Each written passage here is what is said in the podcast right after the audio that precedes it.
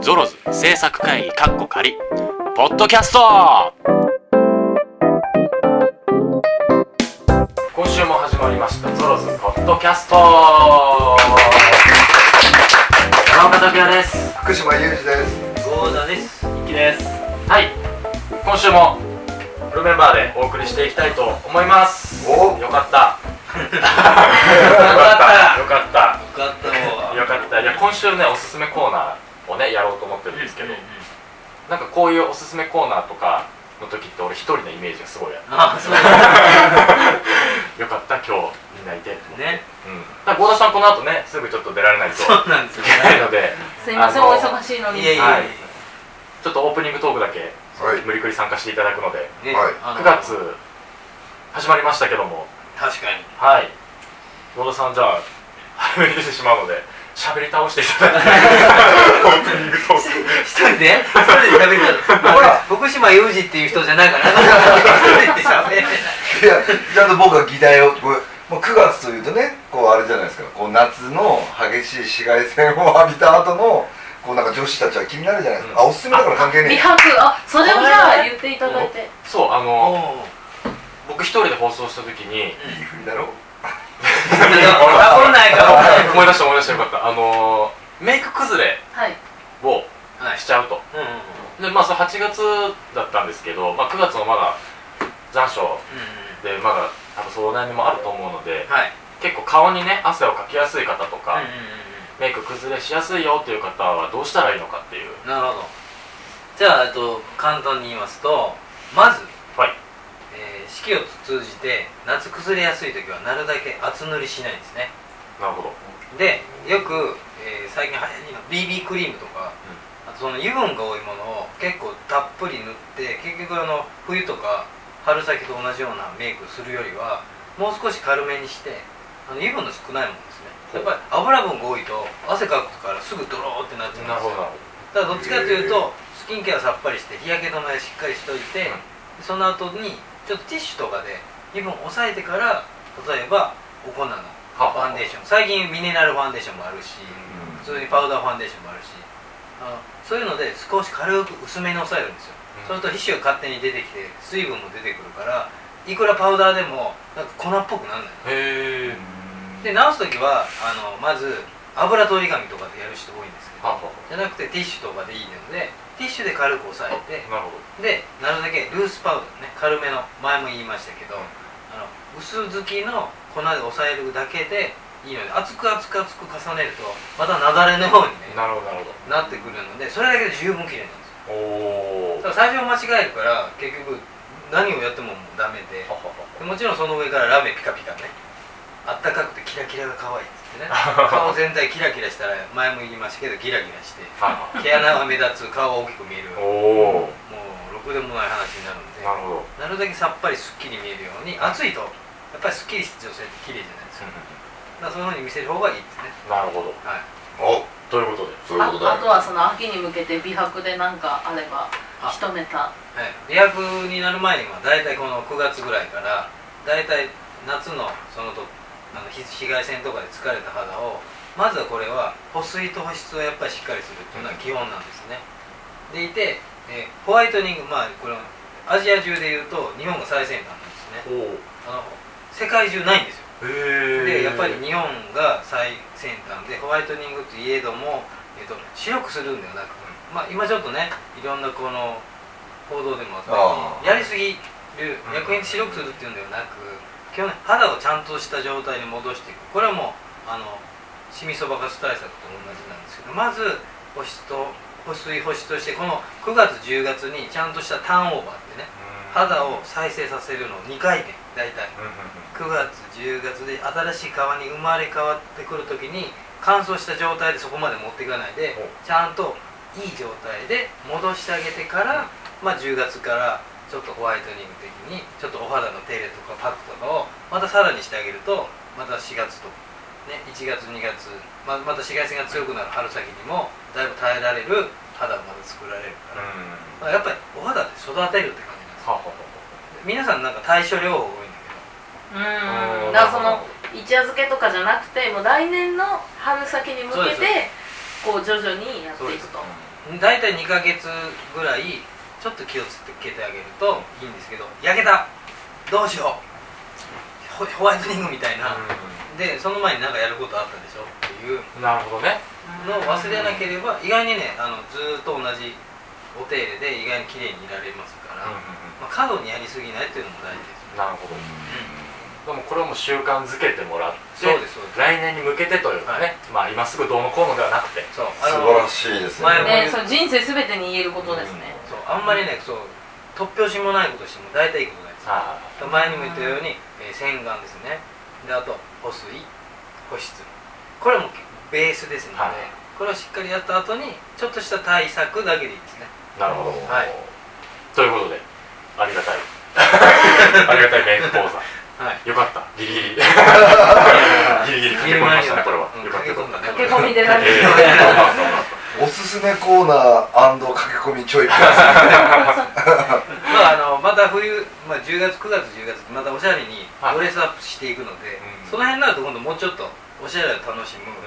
ー方法をまたお伝えできればと、うんおおーお皆様お楽しみにお楽しみあにそれ楽しみですね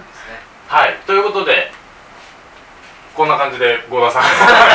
あのオープニングトーク、はいきっちり仕事していただきましたので、ありがとうございますえー我々はこの後、本編の今週はおすすめコーナーをやりたいと思いますので、ぜひぜひ聞いてください。郷田さんありがとう郷ご田ざさいん、ありますがとうございあました。すいませんじゃあお先に失礼します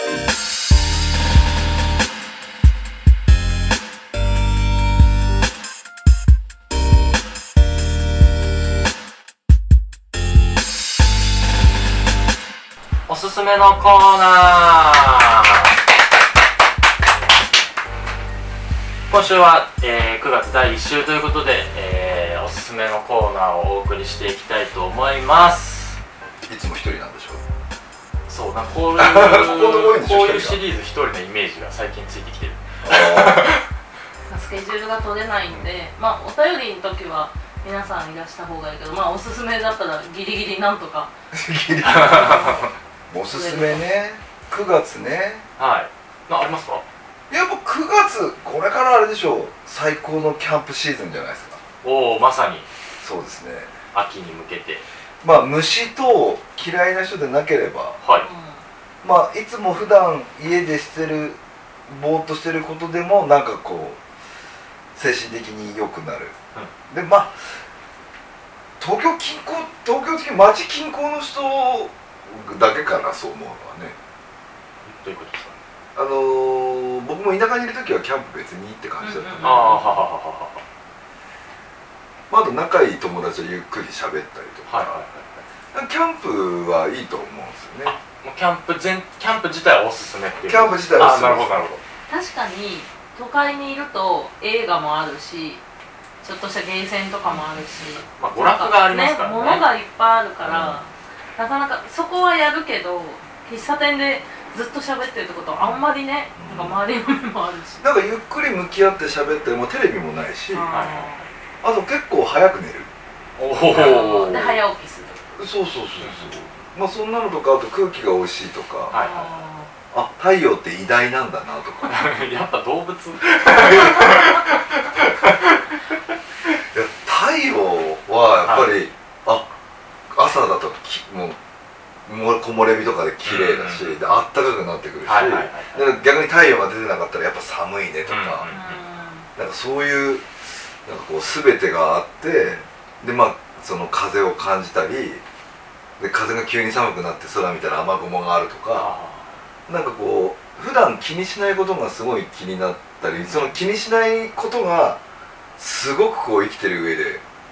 こう重要だったりするとか、ーまあ改めて自然に生かされてるというか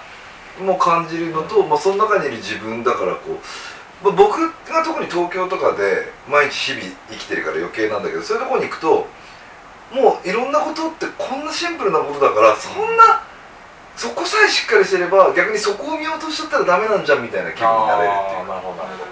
だからその当たり前の衣食住の上に服だったはり、いはいその映画だったり、その例えばあの海遊びだったり、海遊びって言ったらおかしいけどまあとか、その食事外食だっはいたり、い、ろんなものがあとまあね仕事の上に仕事以上のこうお金稼ぎだったりとか、その人間関係だったりあるんだけどそれぐーっとそぎょそぎ落としていくとえ屋根がまずあるとかキャンプは屋根がまずないから、はいはいでこの間も屋根建てなかったうんの屋根を建てないでやってたら、天気予報見たら雨が来るうんあどうしようで結局は来なかったんだけど、はいたかが雨でそんだけ盛り上がる ああどうしようか立てたきゃよかったけど立ててねえなみたい なでそれまでみんなダラダラなのにいきなり動きが早いとかはいはいはいちょっといつもそのテンションでやってくれるみたいなまあ要はその生きていく上でそのありがたみが分かるっていうことですよねうん家っていうかあの与えられないから、うん僕は子供と一緒に行くから余計なんだけどこうテレビ見てなとかあピッと押せば見れるとか、うんじゃなくてこうご飯を食べるにしても用意しなきゃいけない、あ座るにも椅子を出さなきゃいけない、そういうなんかこう電気を押せばじゃなくて電気をつけるっていう作業を前もって考えなきゃいけないとかってそのだからそういうのすごくこう楽しめたらまあ自分僕はやる人だからやらない方はそれに乗っかってその時間を楽しめばいいと思うしなんかそういうのはこうちょっといつもの生活と、まあ、キャンプとは言わないけどいつもの生活とちょっと違うリズムを作るっていうのは、まあ9月あまあねこの暑いのも終わるだろうし、はいはいはいそういうなんか流れの中で。まあお休みもね9月はあるということでそうですね、ねそうそう。 3連休はうまいとこ持ってくるね。 これもう先週の情報ですよだからあれだよね、三連土曜日お休みの人、土日お休みの人は三連休になるから、月火曜日かあ月火曜日か金曜日お休み取ったら四連休だか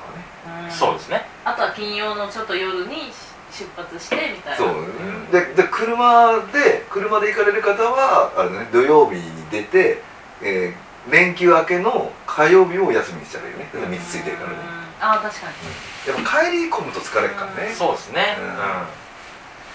いいいいそこがいい時期だからね。うんでいや9月に行くんだったら連れてってください今度こそまとまりましたけど今度こそそ うだね9月行くとしたら2回目の連休で行く可能性が高いねうまあまあじゃあもし予定があれば全んお然二人が会えば俺はもうどっちにしてもその土日とかそのそこしか出れないから出るとしたら、もうそれがおすすめかなキャンプキャンプというかまあキャンプという代名詞を使ったいつもと違うこうリズムの遊びというかというはまあこの時期にそうですやってみたらいいじゃないいいじゃないあとこう楽しいと思うことにちょっと一歩踏み出してみるとやってみたらいいじゃないですか自分が気にしてることを一個やってみたらどうみたいなのがちょっとおすすめかなはいはいなる楽しいそのまあ話の途中で思いついたらまた喋ります横道にそれるのは得意だから別にで僕ですねおすすめですけれどもえっ、と映画こちら、えー DVD でお、はい最近レンタルされました「おアルゴ」というあ聞いたことあんなアルゴファッキンアルゴあのねアメリカだと P が入るんですけど「アルゴ」っていう作品であのベン・アフレックっていう俳優さんが監督と監督とあとプ脚ロデューサ本ーをもプロデューサーもやってで、えー、と脚本もこう半分協力みたいなあーあと主演とでさ作品自体のプロデューサーにジョージ・クルーニーも入ってまあそうだそうだそうだそうだそうだ すクルーニーおじさんジョージおじさんの話あ本当ですそうへーということで「アルゴ」という映画なんですあのただの固有名詞なんだけど人の名前なのでえっ、と「アルゴ」っていうなんていうんですかねまあお話をしますとあのーイランでああこれかはいはいこれです、あの問題になったやつでしょこれはい、まああのああらすじ説明していただいてそうえっ、とイランでなんていうんだろうクーデター的なはいものが起きるんですよアメリカに対するクーデター的なというかまさにクーデターで政権ひっくり返りますでアメリカに対してそのイランがクーデターを起こして、まあ、そのイランの人たちがアメリカ大使館に乗り込むわけですね、うでアメリカ大使館を占領するわけですよんうんでその時にそのアメリカ大使館にいたアメリカ人たちはほぼ、えー捕まってしまうんですけども、はい唯一6人だけ脱走するわけですよはい逃げ逃げるんですでえっ、とカナダ大使館に逃げ込むんですよはいでその6人をイランから出国させるためにどうしたらいいかっていうことでアメリカの方でそのベン・アフレックはいが作戦を立てるんですけども、はいはいままあ、そのね政府も出国させるためにまあその厳しいわけですよどう考えてもうん状況的に、うんその空港から出すことうんもうん不可能だとでその政府もじゃあ自転車を用意してチャリで国境を越えさせるとか そういう作戦とかをか考えつくわけですとかその外国人教師として行ってた名目でとかって言ってももう向こうに顔が割れてんすそうよで向こうイラン自体にまずこのそのアメリカの外国人教師なんてまずいるわけがない、うんうだかんらそれは不可能だとでベン・アフレックが思いついたのが映画のクルーに仕立て上げて映画のロケ班にイランに行ってたとそれだけで僕たちは何もしてないよでそのまま出ようという作戦を立てるんですでその映画偽の映画の題名が「アルゴ」っていうああでしかもそのクルーはカナダ人ですっていうっていう作戦を決行しようとするわけですよだからその偽の映画を作るにしてもいかに騙さなきゃいけないかっていうイラン人たちをだからもう本格的にしようっつって本物の特殊メイクの人たちとか本物の映画監督有名な映画監督たちを動かしてで制記者会見まで制作発表までしてで雑誌広告もバリバリ載せてで台本もちゃんともちろんアルゴっていう台本を用意してで行くわけです実際ベアでで行ってまあその6人たちにも台本を渡してその本人たちの役柄の台本を渡してもうほんと役者みたいなもんでうこうまずこのこの人たちになりきらない君たちはダメだっつって一人一人にで経歴を渡しておくんですよ君はこの人間になりきってくれっつってでその本当役者僕らが普段やるような作業をその6人が素人ながらにやってでどうなることやらみみたいなたいなやつ的なお話なんですけへーどこれ実はちょっと今なのでパラッと調べたら1979年実際にあった作品自体本当に素晴らしいのでぜひえもう DVD 化してるの最近出た出たと思いますてか出てますえー脚本クリス・テリオ制作ジョージ・クルーニークラグラント・ヘスロブベン・アフレック、うん、って書いてあるうーんワーナー・ブラザーズですねぜひねそうだよでもこの間のおすすめのあれもまだ見れてないんだよねん鍵泥棒かけろおすすめまだそのなんだっけなんとかも見れてないんだよ漫画も、ムーコうん向こうムーコ超可愛いですよ見ました漫画のムーコ漫画見てないですよアニメでい今日や見て超可愛いですよ あこういうことか、まあ そうですそうですまあ飼い主が大好きなんですよ超可愛い、えあとちょっと柳さんみたいな人も出てきますあそーうなんですかムーコ愛しのムーコっていうえ柴犬千葉県です愛しのムーコ愛しの愛しえー、さ他のないの面白他は、えーまあ、とりあえずじゃあ1個がアルゴですね、いの、うん、えー絶賛まだ新作ですけどもレンタルされてますので、ぜひ興味がある方はうん見てみてはいかがでしょうかうんはいはい見やすいと思います結構ドキドキしますえー前半割と説明というかが多いんですけどなんでちょっとなんていうんですかねその政治的なこととかの話があるんでああまあ、ちょっと難しかったりとかはするんですけど、まあ、その情報があってこその後半のスピード感みたいなのは畳み畳みかけ具合おーおーおーおーおーおーみたいなやばいやばいやばいやばいみたいなあのはあるのでぜひ単純に面白いし楽しめる作品なので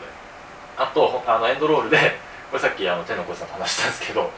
あの実際の人物ーあーと本本物本の人物の過去の人物とその演じた人たちの写真がこう2枚組で出てくるんですエンドロールでめっちゃ似てるからへめっちゃ似てるからそのエンドロールもまでちゃんとぜひ見本てい当にただ似けてるまとす本当びっくりします同じじゃんと思いますーえーそんな風にキャスティングしたってことな多のね分おそらくめちゃめちゃ似てるから大使館逃げ逃げた大使館にいるメイドさんがすげえ素 敵そうなんですよあの子の人生にさ動かれと思うんですよこれもぜひ見てい見たてくだださいいて メイドさんマジ素敵って思いもまうすから最高あのちょっと僕一個提案していいですか、はいおすすめのコーナー毎回 DVD 買ってきてもらっあの領収書切っていいんです かていい領収書記だからうちあのそういうの全部落ちるあんじでゃあそこに並べときましょうよそうなんですよそうそう俺ねちょっとねそそううそうしてくれるあのね長岡シネマみたいにしてそう置そういときまあしそょこう棚作ってあげるからうんしシネマーズであとあじゃあもう一個そう買ったシリーズで言うとつい手に手が出ちゃったのが前多分言ってるけどテッドああテッドはね買っちゃいましたねどれ買いましたどれはい普通の私テッドの初回限定版買いまし たよ初回限定版とかあったので 初回限定版だけぬいぐるみがついてるんですよ嘘別売りでしたよいやいやいやいやあのセセットっていうかブルーレイであちっこいんですかちっこいのあはいテッドもねもう早速 DVD がされてますのでレンタルもされてますよされてますもちろんされてますぜひあの何も考えずに見ていただけた らそれはあの何歳の子供と一緒に見ても平気なの年頃の女の子もでも微妙かもしれないですあい親と見るのあいつに突っ込んだ人参売ったぜとか言うんでああ ゲスだねすごいですねゲスではいすすごいゲスです、じゃあじゃあ家で一人で見ますはいうんもう一本お紹何介しますとおう「えーレザーバードッグス」という映画こおなん何ですけどもちらは、えー、とタランティーノが初監督してる作品で、えー強盗のお話なんですけども、まあ、ちょっとね描写的にえぐい描写が多々あるので女性はもしかしたら苦手かなっていう方が多いかもしれませんが結構耳切っちゃったりとかしてそのあ荒くれ者の話ですか、うん、そこをその切った耳の後まで映しちゃうんでああおーそうそのモザイクとかもかかってないから、えちょっーとねあっっていう人は無理かもしれないけどでもまあ男は絶対好きおで、まあ、その67人ぐらいの強盗6 6人人6人での強盗を集めて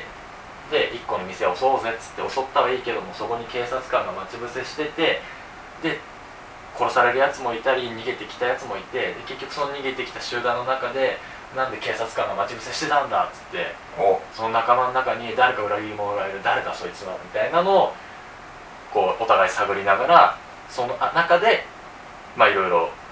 撃ったり撃たれたりみたいなのが 繰り広げられるんですけどもまあとにかくそのもうオープニングのスタートがかっこいいおミドル本ギンバ当ックに、うん、曲で曲のセンスもすごいいいし、その曲劇中に流れるそのなんかねラジオうん俺たちが好きなラジオがあるんだっつって1個のラジオ局をテーマに持ってるんですよでそれがその劇中の要所要所でといきなりその DJ の人がラジオの DJ の声だけ入ってきて、うんじゃあ次はこの曲をお送りしますねみたいなすごいローテーションな 声が入って曲がインするとともに別のシーンに移り変わったりとか、えーそのなんかねおしゃれ洒落てるのおしゃれだしただ描写的にはちょっと暴力的だけど、うんであとはもう本当に役者の人たちがもうこれどんどんなんかリハーサルどんだけやってんのかなみたいなどういうふうに現場を進んでいったんだろうみたいなえーそういうサイドから見ても面白い面白いです本当多分ほぼ長回しっていうか、まあ、レザーバードックスは役者の人が好きな映画ですね、ああ黒男好みってことなんかその監督の編集がうまい云々とかっていうよりは、うんうんもう本当に役者が映画を作ったみたいな風にかん撮った方がいいぐらい完成度はめちゃめちゃ高いだから本当そのまま舞台でややればいいってうん、思うう、ん、あれそのままいやもうそのそれできるよっていうぐらいうーんすごいさすがな、まあ、でもあんま言うと分かっちゃうからそうねあの僕見たいんであまりバラさないでねいやでも本当に役者さんたちが本当にみんなうまいというか、まあ、当たり前なんですけど、超一流のっていうかねあれ下手な役者だとできないんですよ、あの死んだりするシーンとかもあのウーバタンじゃないから本当にすごいんですよ、本当にだからその冒頭で、まあ、強盗を襲って逃げてきた時に車の中で撃たれてる人がいてうんうんでそれを運転しながら大丈夫だ大丈夫だって言ってる人がいるんですけどその撃たれてる人のもだえ方とかと大丈夫だ大丈夫だって言ってる人の心境っていうか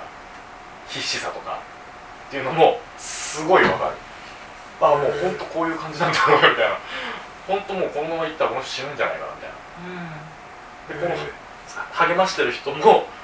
わかる気持ちがもうどこまでこれ本当に台本で文字として起こされてるんだろうみたいなああなんかそ描の写をってことねうん役者のマックスの感情が本当にマックスからあるかそうそう間とらすごかいんですよ一個のセリフ言ってから次のセリフ言うまでの間とか同じセリフを何回も繰り返す間とかっていうのがどこまで台本通りなのかどこまでもうその場の勢いでやってるのかわかんないそういうのそういうのがすごいのはやっぱ監督がすごいと思う監督がキャスティングした時点でもうなんかすごいとこまあでもタランティーノはこれがデビュー作なのがすごいとは思いますね、なのああなるほあとは本当にできる人たちが集っちゃったっていう、どまあそれほどやってみたいその役者冥利に尽きる脚本だったんだそうだからあ俺ならこうしたいにちなみにタランティーノ監督の2本目は2本目あれじゃないですかえっ、パルとプフィクションパルプフィクショあパルプフンィクションあれその間に何かありますっけ何2本目でパルプフィクション行っちゃうんだあそこまで行っちゃうんあれ違いましたっけだいやそうじゃないうん確かそれすごいよねすそうご考いでえするよとねやっぱパルプフィクション面白かったもんね、デビューデビュー作がこれであそうですレザボア・パルプフィクションジャッキー・ブラウン・キルビルでジャッキー・ブラウンが俺難しかったんだよなちょっと分かんなかったんだよで、えーと「キルビルボリューム12とあって「デスプルーフ」で「イングロリアス・バスタあーズ」「ジャンあボそっかイングロリアス・バスターズもタランティーノだっ」たそねうですそうです、そっかそっかあれも難しかったなうでその難しく見るのか素直に見るのかの見分け方が慣れないと難しいのん、かあーまあ好きなように見てな、そうまあ見てね2回目でどっちで見るまかあ、な、でもレザバーは本当難しくはない話はあ本当単純明快な話であぜひぜひあの、まあ、女性の方うーん難しいかもしれないですけどでも本当にその強盗集団とかワンシチュエーションシリーズとかの多分古典になってるおう作品なのであの僕が前やった「シャッフル」っていう作品とかともちょっと今日なんか似てる部分もあるしうんうんうんなんかこの雰囲気なんか違う映画で見たことあるんだみたいなあふあうに思うことも多分あります見てるとあなるほどこっからヒント得てんなあうんの作品みたいなう本当にそういうものなのでまあ、あとはタランティーノ自体が映画オタクですから、すいごいろ好いきろでオマすよーねジュが入っててぜひあの興味があれば見てみてくださいん見ますということで、はいえー本日のおすすめは福島さんからは、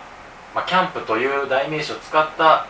まあなんか新しいこと日常をとはずれたずやれたちょっとずれた時間軸で生きてみたらどうですかとってみたらいいじゃないというはい、ことで、えー僕からは映画「えーアルゴ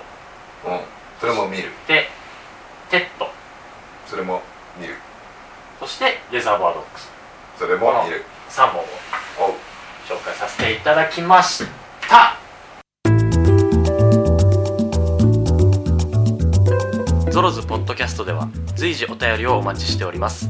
テーマ「ふつおた」「ゾロズ駆け込み寺」「経過報告」それぞれのテーマとお名前住所電話番号を明記の上古典アットマークハーベストハイフンタイムドット JP KOTEN アットマーク HARVEST ハイフン TIME ドット JP までお送りください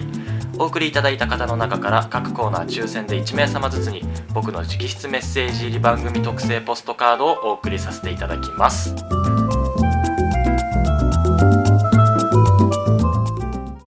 さあということでエンドトークとなりましたがおう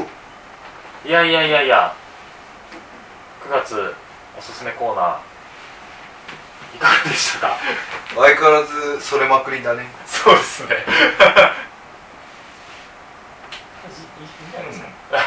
それまくりましたそれまくりましたねうこれまた編集が大変なパターンだなパターンまあイエーイほとんどカットしてると思ってくださいということでえー、っとまあぜひこう9月入ったばっかで、えー夏休みも高校生の人たちとかはさすがにお詫び学校に行き大学生はまだもしかしたら夏休みなのかな、マジまあ、時間もあると思いますし、まあ、社会人の方も土日休みの方は、まあ、3連休とかがうんちょいちょいあるという話なので、うんまあ、本当に時間見つけて、あのーそれこそねキャンプじゃないですけどもどっか行ってみたりとかあとはまあ本当に映画僕今日おすすめしたのを見てもらったりしてまたその感想なんかもねうんあの送っていただけたら嬉しいなと思いますあれ見たよとか福島さんに言われてちょっと試しにどっか行ってみましたみたいなのとかもぜひぜひ送っていただけたらと思っておりますはい9月まだ残暑多少あるのかもしれませんが楽しくやっていきましょうということで今週はこの辺でバイバイ